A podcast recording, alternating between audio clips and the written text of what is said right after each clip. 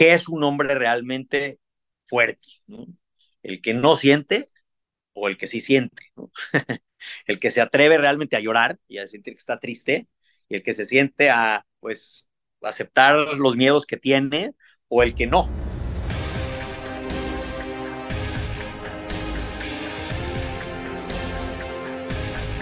En este episodio platicamos con el emprendedor social Ariel Silverstein sobre el poder de la vulnerabilidad para poder manifestar la vida que uno quiere. No la vida que las expectativas culturales nos hacen querer, sino la que hace vibrar a nuestro corazón en la misma frecuencia que la totalidad de la vida. ¿Cómo discernir esa sutil pero grandiosa diferencia? ¿Cómo alinear tus roles como individuo, padre, empresario? ¿Cómo sanar del trauma, del condicionamiento familiar que inevitablemente controlará nuestra vida si no nos atrevemos a reflexionar, a perdonar y a resignificar? El viaje existencial de cada uno de nosotros es exactamente igual al viaje existencial que como empresarios estamos emprendiendo. El futuro del mundo requiere que nos exijamos reconectar lo que hemos desconectado y revalorizar lo que hemos explotado.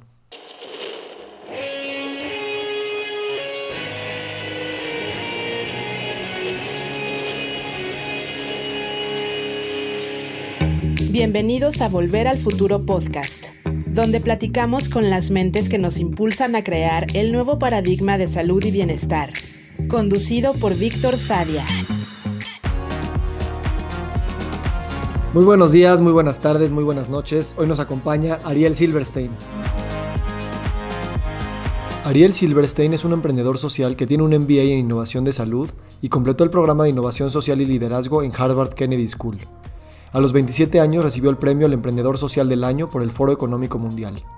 En 2015 fundó Paz Mental, una plataforma de servicios de salud en el hogar, y en 2018 cofundó ANA, una plataforma inteligente para la gestión de pacientes desde su casa.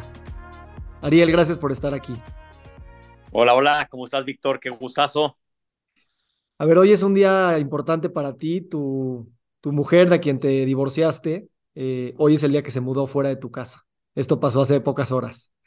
¿Cómo estás? Y platícame este proceso si puedes. Buen arranque, mi querido Víctor.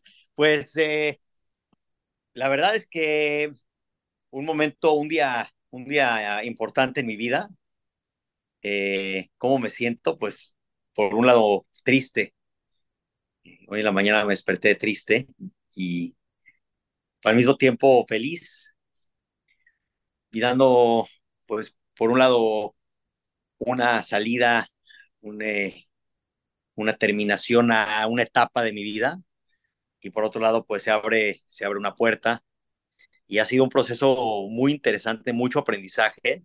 Tuve la suerte de tener, de hacerlo esta separación de una forma, aunque suene complejo y difícil de creer, muy bonita, muy armónica, en donde pues creo que lo más importante fue que nos respetamos eh, uno al otro, pusimos siempre por adelante a los niños eh, y nos dimos cuenta que al final creo que habíamos crecido cada uno de nosotros lo suficiente para darnos cuenta de lo agradecidos que estamos de habernos conocidos y de los divinos hijos que tenemos y que siempre seremos familia y siempre seremos los papás de nuestros hijos y como nos queremos tanto y los queremos tanto a ellos, cada uno de nosotros puede tomar su rumbo y seguir creciendo, sin que esto signifique destruir, muy por el contrario, es construir y es eh, ser fieles a lo que sabemos que es lo correcto para cada uno de nosotros. Ustedes ya se habían divorciado hace rato, pero estaban viviendo juntos. ¿Cómo fue ese proceso?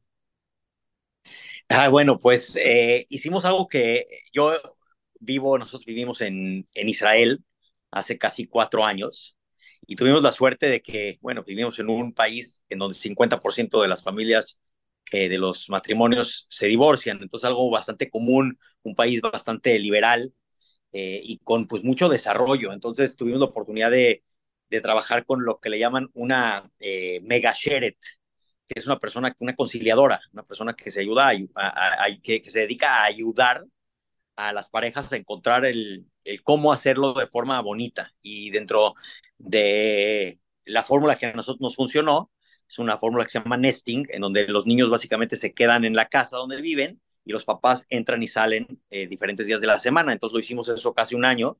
Fue, fue extraordinario, a, mi parecer, para los niños principalmente, porque pues les permite a los niños como hacer este proceso de duelo de una forma mucho más sana, en donde ven a sus papás colaborando, en donde al final del día fortalecen la idea de que pues somos y seguiremos siendo familia para siempre. El hecho de que se haya este, tomado la decisión de que dos papás no quieren seguir siendo pareja entre ellos, eh, no significa que no son papás, que la familia no puede encontrar su camino. Y algo muy bonito que una de mis hijas al principito cuando les dijimos que fue un momento difícil eh, para mí y pues, supongo que para Margie también fue que nos dijo papá mira me compré este collar y era una una estrella de mar y se me hizo muy bonita analogía de por un lado la estrella de mar tiene estos cinco patas pero siempre está unida y, muy, muy unida, ¿no? Entonces dije, pues ese yo creo que es el, el símbolo de la familia, de nuestra familia, es una estrella. Y desde ahí fue como que el icono de nuestro chat de la familia y, y fue como que siempre tener estrella y estar unidos, pero y que cada uno que se pueda desarrollar por sí mismo en su camino, pero sabiendo que siempre estamos unidos, siempre eh, queremos lo mejor todos, de apoyarnos, de, de, estar cercanos y juntos.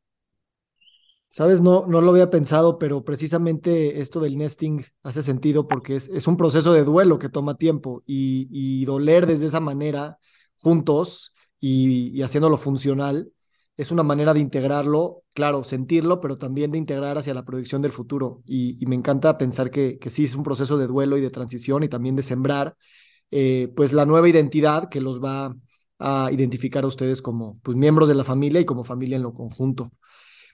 ¿Cómo vamos a, vamos a entrar un poquito, Ariel, a qué crees que fue lo que para ti en tu vida y en tu trayectoria personal y profesional te llevó a tener una madurez, a, hacer un proceso de divorcio no convencional, de divorcio consciente? ¿Y qué habla y qué dice eso de ti, de la forma en la que hoy ves la vida y lo que tú quieres afirmar en ella?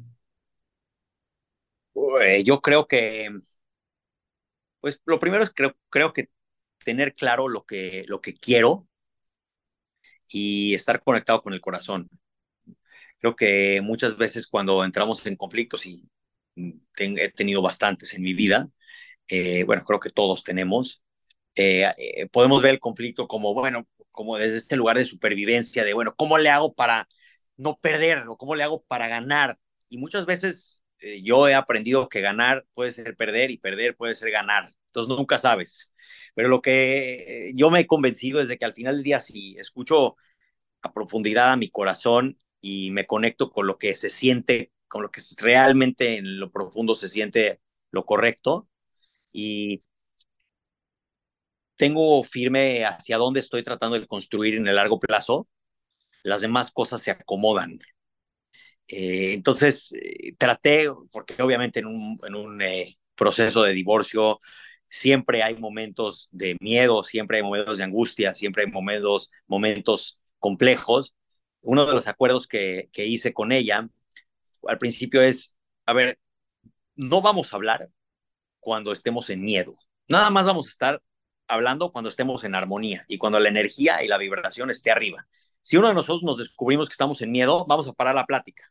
Esa es nuestra responsabilidad, parar la plática y esperar, calmarnos regresar a la armonía y entonces platicar desde ese lugar. Y creo que algo que es algo que funcionó muy bien. Y el segundo fue los niños primero siempre. O sea, sabemos que lo que nos, nos mantiene siempre en la dirección adecuada es pensar en cómo le hacemos para que los niños estén bien. Y si ellos, eh, en algún momento escuché que eh, un papá es, puede ser tan feliz como su hijo menos infeliz. Entonces es algo que me quedó y dije, a ver, si nos, nos enfocamos en que los niños estén bien, seguramente vamos a tener que, eh, eh, caminar el camino correcto. Y la verdad es que creo que, que lo logramos, y no, no en el 100% de los días para nada, pero en muchos, muchos, muchos sí. Y creo que eso funcionó. Cuando dices eh, enfocarte en, en sentir realmente cómo sientes, para de ahí tomar decisiones, para ahí estar presente. O sea, ¿cómo le hacemos para callar las narrativas y las historias del mundo que te dicen cómo te a lo mejor te deberías de estar sintiendo? O o sea, ¿cómo, cómo te conectas con esa, con esa pureza de sentimiento, eh, sabiendo que no puedes callar todas las narrativas, pero le tienes que dar primacía a, a, a encontrar esa conexión? ¿Cómo ha sido para ti encontrar a Ariel eh, en sus propios términos? Bueno, a ver, he utilizado diferentes eh, metodologías. Eh, obviamente para mí meditar, cerrar los ojos y sentir. Y recuerdo la primera vez que estaba en un curso de coaching, me dijeron, a ver, ¿y eso cómo se siente? Y yo les explicaba, bueno, se siente y les daba una explicación racional o, o mi lógica. Y decía, no, no, no, ¿cómo se siente? Y volvía y volvía y volvía y no entendía lo que me, no, no entendía lo que me estaban diciendo, hasta que en un momento me dijeron, no, en tu cuerpo, no en tu cabeza, en tu cuerpo, cómo se siente. Y, fue la primera vez que sentí cómo se sentía el miedo. Y dije, ¿qué? Y fue para mí un descubrimiento impresionante. Fue como, ah, ah, esto es sentir. Y lo otro era pensar. Y entonces creo que lo que tú dices es, bueno, todas las cosas están en la cabeza, cuando te das cuenta qué cosa es tu cabeza y qué cosa es tu corazón, o qué cosas son tus emociones. Entonces cambia, cambia mucho, ¿no? Y puedes decir, ah, bueno, ahorita estoy usando mi cabeza y ahorita estoy sintiendo y específicamente sintiendo con mi corazón, ¿no? Eh, y entonces, eh, cuando puedes lograr, en vez de estar reaccionando, puedes estar sintiendo, entonces, que es algo que una técnica que, que trato de usar cada vez, cada vez más, creo que las decisiones se tornan eh, más adecuadas y más alineadas con, con quien realmente soy y con quien quiero ser. En nuestra cultura en particular, los hombres, eh, no nos queda muy claro el tema de sentir. Eh, de alguna manera también se hace ver como si es algo, pues tal vez más femenino y tal vez más de débiles, ¿no? Y no de machos. ¿Cómo, cómo fue para ti esta, esta idea de crecer en, tu ambiente familiar? Eh, y cómo se, se incorporaban o no las emociones y se validaban en, en la masculinidad también, ¿o no? Bueno, definitivamente creo que eso es un tema generacional y nos está tocando nuestra generación, pues cambiar la estructura de lo que es ser hombre. Hoy en día, y es algo que platico mucho en, los últimos meses, es qué es un hombre realmente fuerte, ¿no? El que no siente o el que sí siente, el que se atreve realmente a llorar y a sentir que está triste, y el que se siente a, pues, aceptar los miedos que tiene o el que no. Y algo que, algo que me pasó en mi cuerpo es que físicamente me empecé a poner más fuerte cuando eh, empecé a sentir más y cuando me dejé oye, sentir la vulnerabilidad, lo que significa me da miedo, estoy triste, no sé cómo hacerle, eh, no puedo controlarlo y de repente, wow, empezaron a pasar muchos milagros de, dentro del plano físico, y me refiero físico a nivel muscular, pero también físico de que de repente empezaron a pasar milagros en mi vida literal. Eh, cosas que dices, esto no tiene una explicación racional, que de repente te caigan sorpresas, ¿no? Y te caigan cosas que dices, wow, esto es lo que estaba soñando, y de repente sin esfuerzo. Y suena a veces como muy, si le quieres llamar eh, espiritual, metafísico, pero es algo que me ha pasado y cada vez siento que se parece, que, que, es todo este plano metafísico y espiritual es mucho más lo real que lo otro, que el plano eh, racional.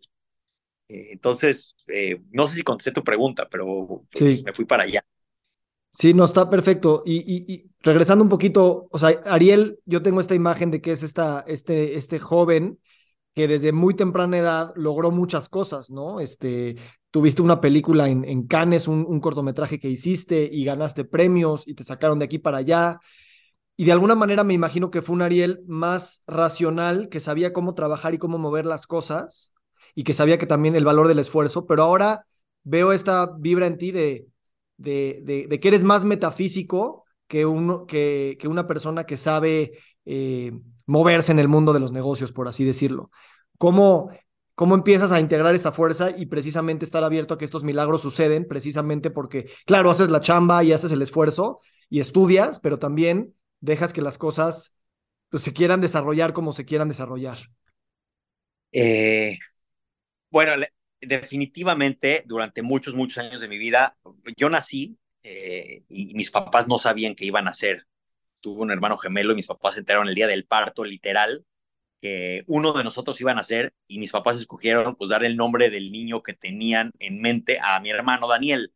Además nació más fuerte y más grande que yo. Entonces, definitivamente cuando fui niño desarrollé mucho mi cabeza y me hice como muy, eh, yo era muy, era como tímido y para mi papá era muy importante jugar fútbol y para él, para él eso era ser hombre y yo, y ese, ese lugar lo ocupó mi hermano. Eh, y entonces pues yo decía, pues no sé, yo, yo qué voy a hacer. Y poco a poco me fui haciendo muy creativo, tuve que desarrollar mucho mi creatividad y mi estrategia y mi cerebro y mi mente. Y de pronto me pensé que si tan solo podía lograr cosas, ser eh, el, más exitoso en lo que para mi papá era ser exitoso o mi mamá era ser exitoso, entonces ya había valido la pena que haya nacido, aunque pues, no me esperaban. Este, y entonces pues sí, como dices, tuve muchos, muchos años que, que me estuve enfocando en tener muy, muy buenos resultados y me hice como un hombre de muchos resultados. Entonces, sí, como con mi primer película me fui a Cannes y después con mi primera empresa me dieron el premio al emprendedor social del año en el Foro Económico Mundial y después me invitaron a, a Harvard a, un curso y de repente, cuando estaba ahí, cada vez que estaba ahí tenía primero este síndrome de impostor, de que yo qué estoy haciendo aquí, y segundo llegaba ahí y no me sentía mejor Incluso a veces me sentía peor.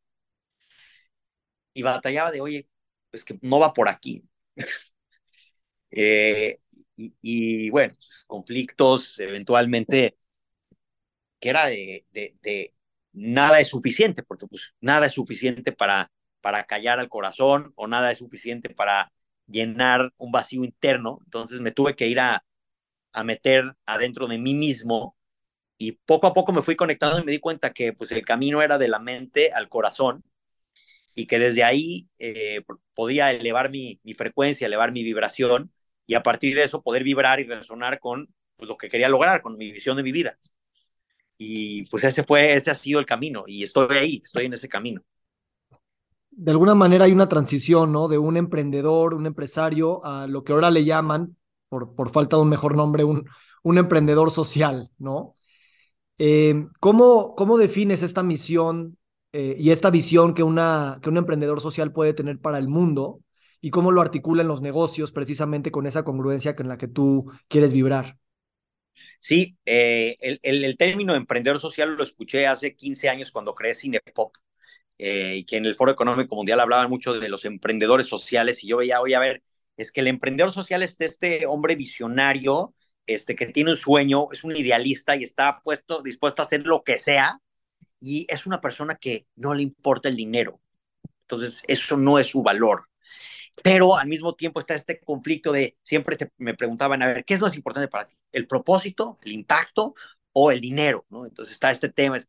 Y yo me acuerdo que decía, oye, pero es que yo creo que la solución está justamente en la alineación. O sea, ¿cómo le haces para tener este único métrica de propósito y profitability o revenues, lo que sea, que se conecte y que permita escalar algo y dar una solución escalable, rentable, grande para resolver una problemática. O sea, y me preguntaba cuando tenía 24 años, me preguntaba, decía, a ver, pero ¿por qué existe un, una empresa? ¿no? ¿Cuál es la razón de existir una empresa? Y como que esas preguntas de, a lo mejor un poco infantiles, al final del día estaban bastante cerca de las mismas preguntas que me hago hoy. Y es, es que no veo yo, y hoy se ve muy, muy claro, cómo todas las empresas nos estamos yendo a ser empresas de propósito. Hoy en día ya la gente, los, los grandes empleadores y los grandes empleados y el talento y todos estamos buscando propósito, estamos algo que nos conecte, que nos alinee y que intercambiemos lo más valioso que tenemos, que es nuestro tiempo, por por lo menos estar haciendo algo con lo que nos sintamos conectados, que esté sirviendo para algo y no nada más sobreviviendo y tratando de tener un poco más de dinero. Entonces, como que siento que sí, ha habido un, como un brinco evolutivo y que estamos cada vez más cerca de, de, de eso, ¿no? De que todas las empresas sean empresas de propósito. Tú que estás en ese ecosistema, ¿no? Tanto en Harvard como en tu maestría de Healthcare Innovation en, en, Israel y también estuviste en Norsken, en esta aceleradora de impacto en, en Suecia, muy importante, y que estás en ese, como dices, ese salto evolutivo. ¿Cuánto, ¿Cuánto realmente ves que es esta integración de las crisis y de apropiarnos de nuestro pasado y de los dolores y las heridas y los sufrimientos que, que vienen de paquete con ser humanos? Y, y, que, y que queramos realmente decir, eso también se puede vivir a través de los negocios, o los negocios también tienen que vivir ese salto evolutivo de preguntarse las preguntas difíciles para poder porque a final de cuentas somos espejos, ¿no? Las empresas y las personas somos, somos espejos.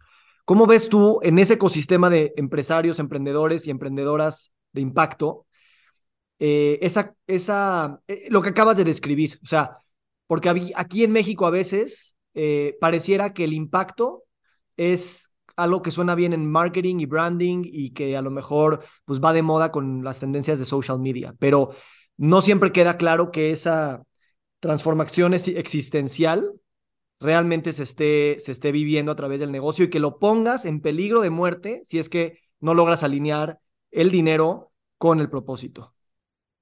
Bueno, yo creo que hacia allá vamos, no, no me queda ninguna duda y no sé qué porcentaje de, del mundo y en qué velocidad vaya a pasar, pero de que todos estamos yendo para allá no me queda ni la menor duda porque simple y sencillamente el mundo ya no aguanta otra cosa en términos de clima, para empezar, pero muchas otras cosas más.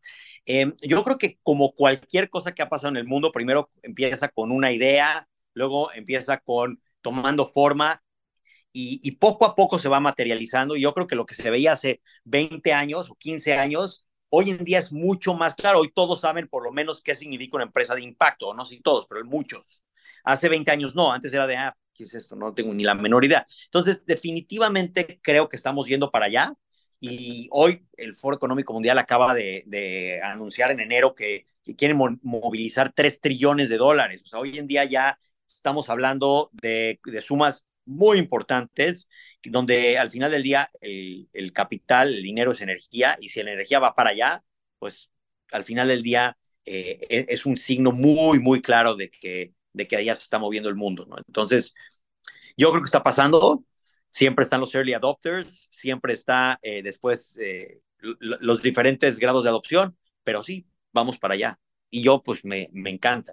Y creo que vamos a ser más que emprendedores de impacto, yo creo que al final del día es conectarnos con nuestro propósito, el que sea. Yo creo que somos, eh, tuve la oportunidad de platicar hace, hace unas semanas en, en Basel, en este esta festejo de los 125 años de, de el primer congreso sionista, y me tocó platicar con Martin Sorrell, una, un, lo encontré en el pasillo y le pregunté, oye, ¿tú qué opinas del, em-?", digo, es el, es el, el chairman de WPP, ¿no? O sea, del grupo de, medios más importante del mundo, que son los marqueteros más grandes del mundo, de las empresas más grandes del mundo. Entonces dije, ¿tú qué opinas de las empresas de impacto? Yo no les creo nada. Me dijo, yo esto no, yo no le creo esto.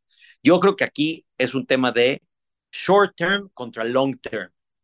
Y me encantó, me encantó. O sea, a ver, nuestro sistema económico está creado para crear incentivos de corto plazo, reportar a la bolsa cada trimestre, cada cuarto. Eh, entonces, los venture capitalists en general estamos buscando eh, retornos de corto plazo, ya sea de un año, de tres meses, de cuatro años y de cinco años. Una empresa de propósito, modificar una conducta, realmente impactar, requiere mucho, mucho más plazo. Yo no creo que eso se puede lograr con los modelos de financiamiento actuales, no creo que el venture capital pueda resolver esto, pero sí creo que este, este nuevo modelo, por ejemplo, de venture philanthropy, en donde hay, decía, ¿no? que el 50% de la riqueza está en manos de un pequeñísimo porcentaje de la población mundial. Entonces, el super hábito que tienen algunos es gigante. Y entonces, la verdad, no están buscando hoy en día ellos profitability, están buscando sustentabilidad propósito, que su siguiente generación y sus siguientes 10 generaciones tengan donde vivir. Y ese tipo de capital es el capital que tiene que entrar a empujar los proyectos de propósito. Y eso va, lo que va a pasar es que pues va a ser mucho más paciente. Hoy en día en nuestra empresa, en ANA, eh, ya tenemos muchos inversionistas que nos dicen, oye, a ver, yo el tema de retorno económico me interesa, pero no es mi principal objetivo. Y yo ya escuchar, estoy hablando, empresarios que esto hace dos años no me los imaginaba yo diciendo. Eh, entonces, estoy, digo, en general soy una persona positiva, pero de verdad estoy viendo señales bastante claras de que el mundo está yendo para allá. ¿Cómo me queda muy claro y me encanta la definición de corto plazo contra largo plazo, ¿qué se necesita, Ariel, para, para tomarnos en serio esa pregunta en nuestras decisiones, tanto personales de trabajo como las cosas que queremos eh, imprimir para el futuro del, del, mundo? O sea, te, te lo voy a preguntar así.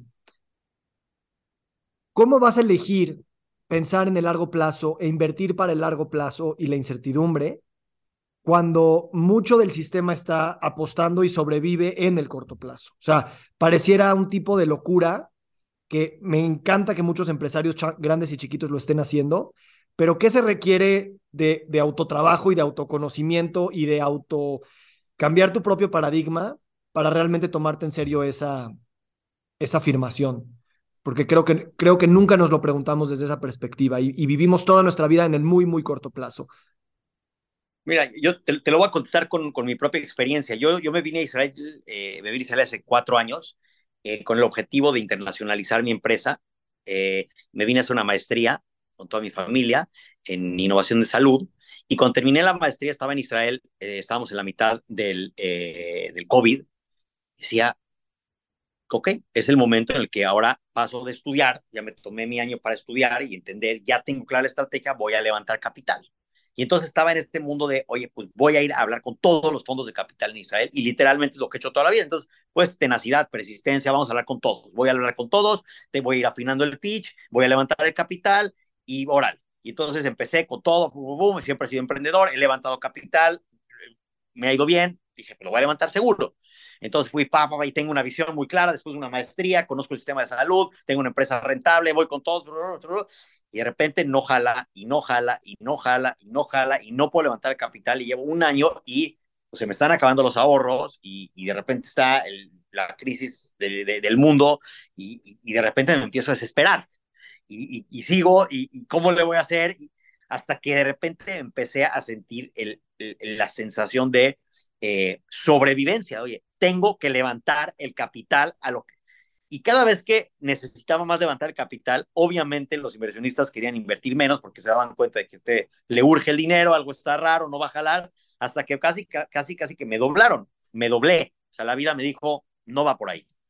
Y tuve que entrar yo a, hablar con coaches, terapeutas, a entender qué, estaba, qué me estaba pasando y qué me quería decir el mundo de y me di cuenta de que eh, fue un regalo gigante. O sea, fue un tema de, a ver, métete hasta adentro, ¿por qué estás haciendo esto? Y de repente entré con un coach que le empecé a decir, ayúdame por favor a levantar capital, ¿qué hago? ¿Qué estoy haciendo mal? Y me dijo, oye, pero ti lo que te importa, platícame, ¿por qué quieres levantar capital? ¿Qué estás haciendo? Dijo, yo lo que veo de ti es que a ti te, lo que te importa es un propósito, tú tienes un propósito muy claro de lo que quieres hacer y no estás dispuesto a levantar capital de quien sea en cualquier condición. Le dije, la verdad, sí, y de repente me dijo, pues deberías de hablar con inversionistas que lo que les importe sea tu propósito. En menos de un mes, el Banco Interamericano de Desarrollo nos seleccionó para su eh, Silver Economy Challenge. Nos terminaron dando un fondeo espectacular a tasa cero, el mejor fondeo que hoy hubiera podido tener, que gracias a Dios no lo levanté de un fondo de capital. Y fue esta conexión como es que ellos realmente estaban buscando resolver un, pro un problema, tenían el mismo propósito que yo. Y, y fue un, un, un, aprendizaje para mi vida impresionante. A partir de ahí me empecé a meter muy, muy fuerte en el tema de la manifestación porque literalmente no podía creer que me aterrizó el dinero así, de un lugar que ni siquiera lo busqué, que me llamaron ellos a mí. Y a partir de eso me empecé a, me, me, me metí un curso con una persona que me enseñó literal la, las técnicas de manifestación que pueden sonar una locura, pero en mi vida personal van muchas veces que de repente digo, wow, o sea, no entiendo de dónde me aterrizó eso. Y, y, creo que la respuesta es, claro, salirte de la sobrevivencia está muy difícil, especialmente si estás pensando, y pues porque sobrevivencia es sobrevivencia. Pero si tienes la posibilidad y la fuerza interna para conectarte, y una de las cosas que aprendí es saber esperar, o sea, la, teoría de la manifestación es, tienes que alinear la frecuencia a la que quieres llegar con la frecuencia que tienes hoy. Entonces, si, puedes contener esa energía y decir, estoy dispuesto a no llegar ahorita, estoy dispuesto a soltar los cómo, sé a dónde quiero llegar, pero no sé cómo voy a llegar ahí. Estoy dispuesto a, a soltar los juicios y de pronto llegas y dices, órale. Entonces, no es un tema fácil, requiere compromiso, requiere fe, principalmente, requiere fe. Y es un tema que, que, nos han enseñado que la fe tiene que ver con la religión. En lo personal no creo que tiene nada que ver con la religión. Creo que la fe es un sentimiento interno de estar, tener la convicción absoluta de que las cosas van a pasar como tienen que pasar y que todo lo que pasa es para bien. Y con, con gratitud, estar con gratitud. Y eso al final termina en lo que dices, es conectarte con a qué viniste a este mundo. Porque nosotros no, estamos aquí con un eh, propósito, una energía que se quiere manifestar a través de nuestra presencia física, es nada más es escuchar. Y de repente nada más escuchar las señales que de repente aparecen y de repente esta, esta co-creación entre lo divino y nosotros como seres físicos que nos tocó vivir en ahorita en este momento y de pronto las cosas entran en flow y las cosas aparecen y vas entendiendo que lo que que si no te apegas y estaba en una ceremonia hace unos eh, semanas y, y termina la ceremonia después de casi 24 horas ahí en estado de, de, de, de, profunda meditación y le dije, y dije, compartí, dije, ya entendí todo. Este, entonces, ¿qué, qué, qué entendiste? Dije, no, pues simplemente pues hay que soltar, hay que soltar, hay que fluir, hay que soltar, hay que fluir. Y, y el chamán me dio y me dice, te voy a contestar. No, no hay que soltar. Simplemente no hay que agarrar. Y, y, y es algo que me, ha, me está acompañando como que los últimos meses de no, no, no, cuando me siento que me siento como muy veste de que algo tiene que pasar de determinada forma, no agarres, no agarres, deja que las cosas pasen. Las, el, la, la, vida tiene su sabiduría propia. Y, y, pues ha sido como, te di una, una respuesta muy larga, pero es que tocaste un tema profundo. Justo, traté de, me tardé en hacer la pregunta porque también es una pregunta profunda que no se puede poner en términos tan fáciles. Y cuando dices fe, me encanta porque fe es como someterte, o sea, voy a usar la palabra religiosa, pero no es sacrificarte, sacrificar tu lógica, eh, soltarte a un Dios al que aún no crees, ¿no? Y, y de alguna manera tú o sea, eso es justo lo que quería decir. O sea, si queremos hablar del futuro, queremos hablar del, del, del, como dices, el planeta ya no tiene de otra, nuestra lógica tiene que ser sacrificada para encontrarnos a nosotros y para encontrar otra nueva forma en la que podamos pensar, relacionarnos, precisamente divorciarnos y hacer negocios desde un lugar donde tu lógica no te va a dar suficientes eh, casos de éxito, ¿no? Y estadísticas para probar que vas en el camino correcto. Al contrario, eres la no estadística y la apuestas más a la, pro, a la, a la posibilidad que a la probabilidad. Eh, pues sí, a ver, nos han enseñado que, que pues para, para creer, pues tienes que ver, ¿no? Al final del día, pues, hay que ver, pero ya crees. Y yo creo, y lo que yo he comprobado es que es el contrario. Yo creo que hay que creer para poder ver y no hay ninguna idea en el mundo que se haya manifestado si alguien no pudo primero imaginarla y luego manifestarla. Entonces, definitivamente, o sea, y, y, el tema de sacrificarnos a nosotros mismos, yo no creo que sacrificarnos, yo creo que simplemente es al revés, es conectarnos. O sea, creo que el sacrificio estar es, es estar todo el día en la mente. El sacrificio es estar en el, trrr, en el miedo, en la supervivencia, y en algún momento eh, estudié este tema de las, frecuencias vibratorias de las emociones y es muy evidente que cuando estás en gratitud, estás en amor, cuando estás viviendo en abundancia, pues las cosas es lo que atraes. Y cuando estás viviendo en miedo y cuando estás viviendo en, en sobrevivencia, pues también es lo que atraes. Entonces yo estuve muchos, muchos años de mi vida en donde literalmente cerraba el 1% de las ventas que empezaba en el funnel, ¿no? Y de pronto hubo un momento en el que dije, oye, pues yo ya, ya, no quiero tener un funnel, yo ya no quiero hacer esfuerzo, quiero poder manifestar sin esfuerzo. Ahora aprendí en que no, ¿cómo? Tienes que ser responsable, tienes que hacer mucho esfuerzo, porque bueno, si no lograste el objetivo, pero hiciste mucho esfuerzo, estuvo muy bien. O sea, hiciste el esfuerzo, eres una persona tenaz, responsable, es un buen, un buen hijo.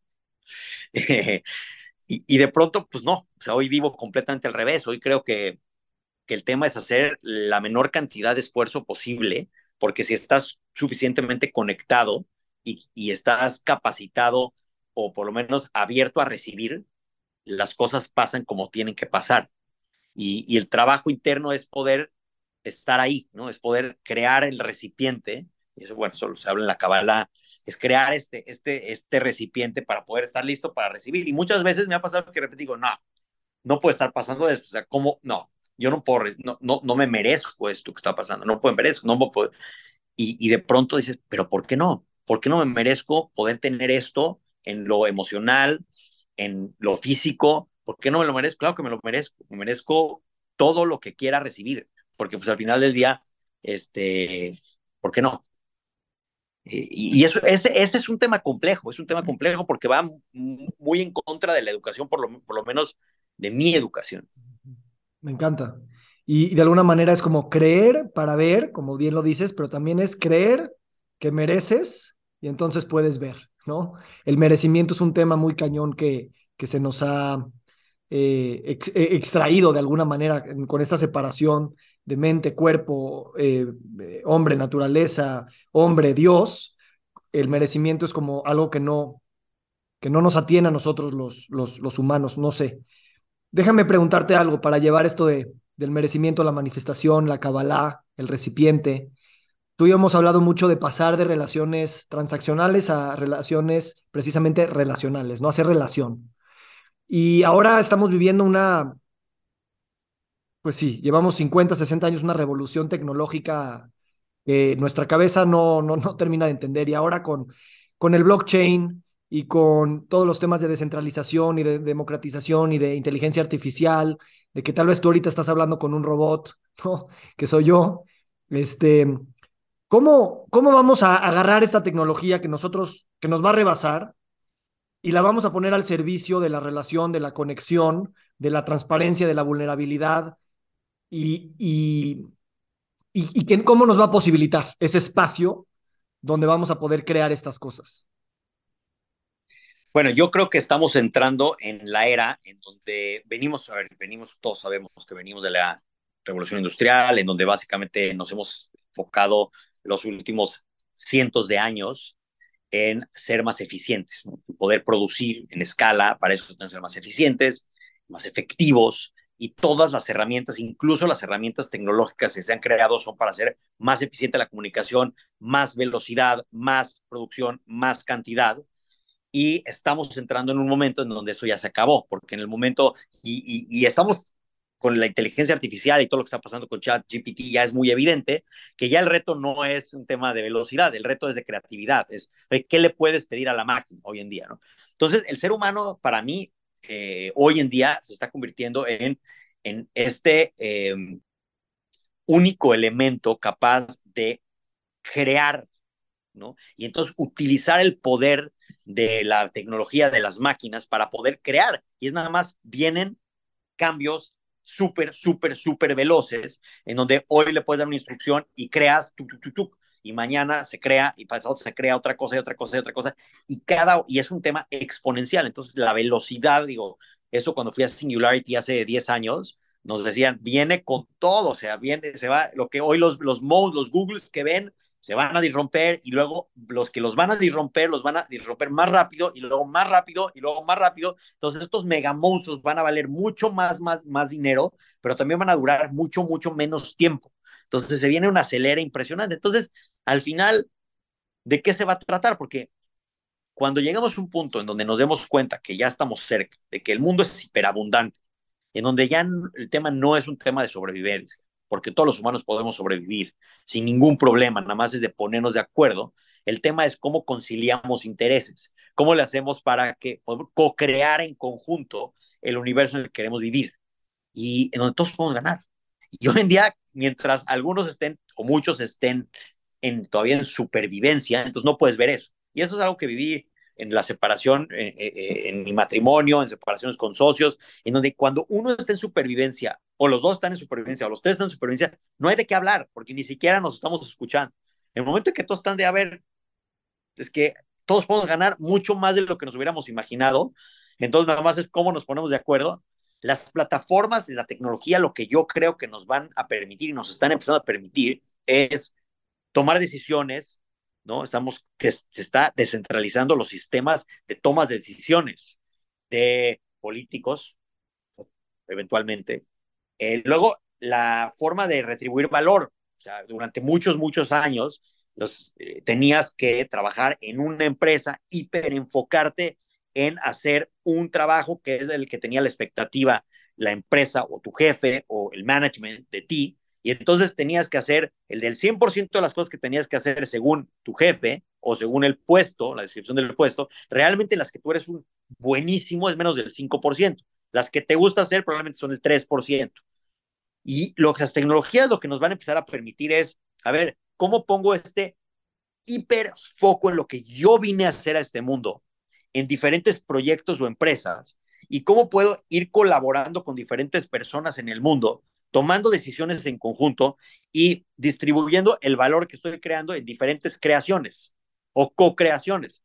Entonces yo me imagino un mundo en donde somos co-creadores de proyectos de propósito, de valor, que llevan al mundo a un lugar en donde hay armonía entre lo que nos gusta hacer y lo que el mundo necesita y somos remunerados por eso, pero no nada más remunerados económicamente, remunerados en términos de afecto, de pertenencia, de cercanía, de conexiones, eh, que creo que es lo que al final del día nos va a diferenciar versus las máquinas.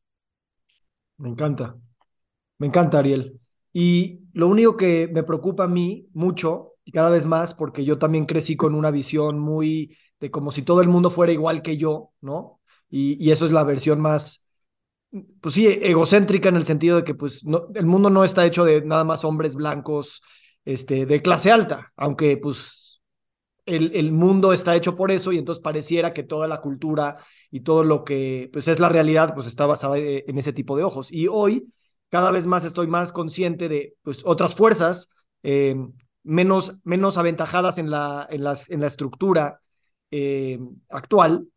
Y no me refiero nada más a personas de niveles eh, socioeconómicos más bajos, me refiero también a otros géneros y también me refiero a otras especies, ¿no? Donde también no hay una supremacía del, del hombre y del ser humano encima de las especies vegetales y animales y bacterianas de este planeta. ¿Cómo esta tecnología va a poder espejear y permitir esa confluencia de identidades y de ponernos de acuerdo en distintas maneras de vivir y entender la vida. Eh, me queda muy claro el tema de la supervivencia, pero suponiendo que esa supervivencia, eh, bueno, que también debo decir, mucho de nuestra estructura depende de que también haya una explotación muy cañona a otras formas de vida, pero suponiendo que no hablamos de supervivencia, sino hablamos de cómo lograr esa, esa comunión de distintas perspectivas de lo que es vivir, ¿no? Y, aquí es donde la tecnología creo que puede hacer muchas buenas cosas porque nos va a dar canales de comunicación, pero también puede ser también cooptada y secuestrada por las fuerzas que las fundan y las dominan, ¿no? Entonces, no sé tú qué has pensado al respecto de esto, o sea, cuando vas a un viaje de ayahuasca y te das cuenta que, que como bien dice, somos seres metafísicos, cómo esa metafísica va a permear en los microchips y en las, eh, en las tarjetas de silicón. no sé, no tengo idea. Pero lo que, lo, que, lo que he pensado y lo que he sentido es que todos somos seres en evolución. O sea, al final del día somos energía. Eh, todos somos energía, todo es energía y todos en, dentro de lo que nos ha tocado vivir tenemos nuestro proceso y nuestro proceso al final del día es llevar la, la oscuridad a la luz. La, perdón, la luz a la, la, oscuridad. Entonces, yo creo que cualquier cosa de lo que hables, estás hablando es eh, eh, en la medida en la que eh, en esta espiral eh, de crecimiento.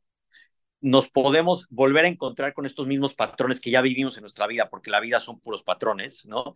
Y poderlos desde otro lugar, estamos eh, creciendo y estamos llevando luz a la oscuridad. Y entonces yo cada vez que, que, mm, me hago estas preguntas de, oye, sí, pero hay mucha oscuridad en el mundo. Pues sí, yo en lo personal me puse un propósito de, de vida este, cuando fui a, Singularity, este famoso Massive Transformation Purpose, en lo personal yo pensé, ¿cuál es el mío? Dije, a mí, así como algo muy general, muy grande, me gustaría eh, elevar la vibración del planeta. Entonces, pero al final dije, a ver, ¿cómo? O ¿qué es eso? Y al final todo se reduce a pensar en muy grande, pero hacer en muy chiquito. Y lo único que yo puedo hacer para elevar la vibración del planeta es elevarme a mí mismo.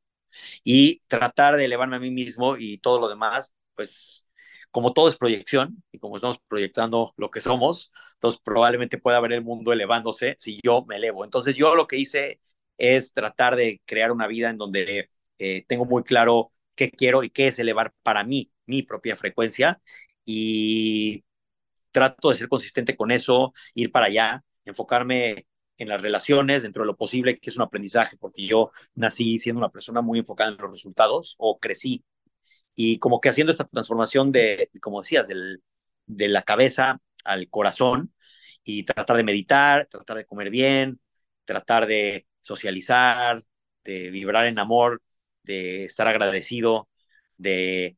Eh, me gustó algo que me dijo un chamán hace poco, que me dijo, ¿qué es prosperidad?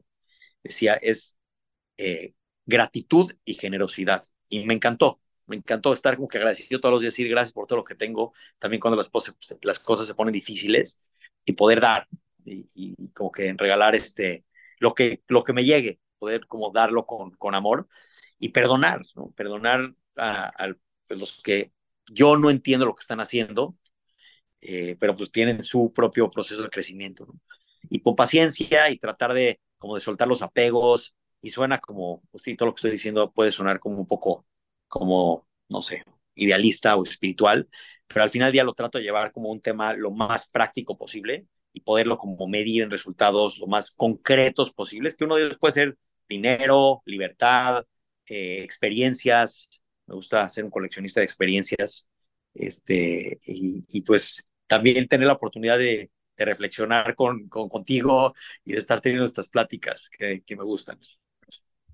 Sí, tú dijiste hace rato que, o sea, un papá solo puede ser tan feliz como, como lo es su hijo tan más infeliz, ¿no? Y esto si lo, si lo abrimos a, a, a la familia humana, eh, está muy padre pensar que esa es nuestra manera en la que nos vamos a regir, ¿no? En pensar en, en esa generosidad eh, y en ese agradecimiento de poder equilibrar todas esas fuerzas. Y me acordé de una frase que oí en la Beita y el Adim, nuestra escuela, que va a, va a cumplir 50 años eh, próximo año y, me da risa que tú y yo que somos exalumnos de ahí estamos hablando de, misticismo y microchips. Eh, pero Jenny, Jenny, Jenny, que era mi maestra, decía, mm, siempre se me quedó esa anécdota hablando de las estrellas de mar. Em, están las estrellas de mar en la, en la, en la costa de la, de la playa y las olas las saca, ¿no? Y las deja ahí tiradas en, en, la arena y no pueden regresar y entonces se mueren. Y entonces pues hay una persona que las va y las recoge y las, y las echa de regreso. Y entonces a una persona se le acerca y le dice, oye, pues es que, ¿para qué las echas y ve cuántas te faltan? Nunca vas a poder caminar todas las playas del mundo y salvar a todas. Y entonces recoge una, una estrella y le dice, mira, ¿ves esta que está aquí? Y le echa al mar. Dice, esta ya se salvó. Entonces, gracias, Ariel, por, por, por ser tan congruente y valiente en un día como hoy que hay tantas fuerzas en movimiento y que al mismo tiempo las estás usando para firmar este propósito que ojalá nunca lo tengas bien estudiado y bien aclarado y bien definido y sea siempre una pregunta, pero que vaya en estas vibraciones. Y si bien dejamos mucho más por hablar, creo que esta vibración va a jalar esas palabras de las maneras en las que las deba de jalar y, y seguiremos tejiendo estas conversaciones. No sé si quieras pues decir algo más pues no, eh, agradecerte. Eh, la verdad es que es eh, un día importante en mi vida y lo festejo teniendo esta plática. Y la verdad es que a veces no nos damos el, el tiempo para reflexionar en dónde estamos con respecto a dónde estábamos. así que me ha servido esta plática para, para eso, ¿no? Para decir, oye, bueno, esto, esto que estoy hablando, la verdad es que hace unos cuantos años no me, no me hubiera imaginado estar hablando así, eh, pero sobre todo sentir lo que estoy sintiendo. Me siento de verdad que muy, muy, muy, muy agradecido con la vida eh, y muy agradecido también contigo. De este año tengo, tenía el propósito y algo que de las cosas que me puse como propósito en enero es poder como eh, en cierta medida salir a la luz y poder platicar un poco más de, de, lo que he venido, estos procesos que he venido teniendo. Y justo llegó, llegaste a, platicar eh, conmigo hoy, así que fue como otro acto de sincronicidad, así que pues qué padre, que sea este, no he platicado de este tema en un, ni en un podcast ni en ningún medio de comunicación eh, nunca, Así que pues de verdad que deseo que sea el inicio de poder transmitir y platicar y aprender eh, de gente como tú y también de inspirar, que es algo que también me puse propósito. Así que muchísimas gracias y seguro que no me voy a olvidar de este día nunca. Gracias, Ariel. Este, eh, me, platicabas que una de las cosas que querías hacer es, es un podcast. Y yo creo que esa es una de las magias del podcast. Y también así estamos redefiniendo la masculinidad en, en un sentido de tener una conexión tan íntima. Ahorita hay ocho horas de diferencia y cuatro mil, no sé cuántos kilómetros de, distancia. Y hay una cercanía brutal, ¿no? Entonces, también es esa masculinidad que, que se permite eh, eh, abrirse y al mismo tiempo compartirse. ¿no? Y, y, gracias por, por, por afirmarlo. Tú, yo creo que todas tus, todos tus anhelos para que se vengan este año ya, ya son una realidad, ya están manifestados. Y, y, bueno, a mí me va a dar muchísimo gusto poder este, pues ser parte de ese proceso y, aprender y, escucharte, eh, pues en todo lo que venga a compartirse de manera tan espontánea, que lo haces todavía mejor. Nos tardamos 25 minutos en setear el audio y el video y ya veníamos acelerados. Yo ahorita me voy con mi coach este, que ya voy un poco tarde. Y precisamente estar tan presente que puedes hacer una burbuja de espacio y de tiempo para poder estar tan arraigado en esta conexión es algo que, que, que te digo, que te haga confiar en tu espontaneidad para hacer todas estas cosas que quieres hacer y que ya están hechas. Muchas gracias. Un abrazo. Un fuerte abrazo. Que estés muy bien. Igual, Ariel. Bye. Bye, bye. Nos encantaría recibir tu retroalimentación de estos podcasts para continuar generando contenidos que te sean útiles e interesantes. Si puedes, déjanos un comentario en la página web victorsaadia.com.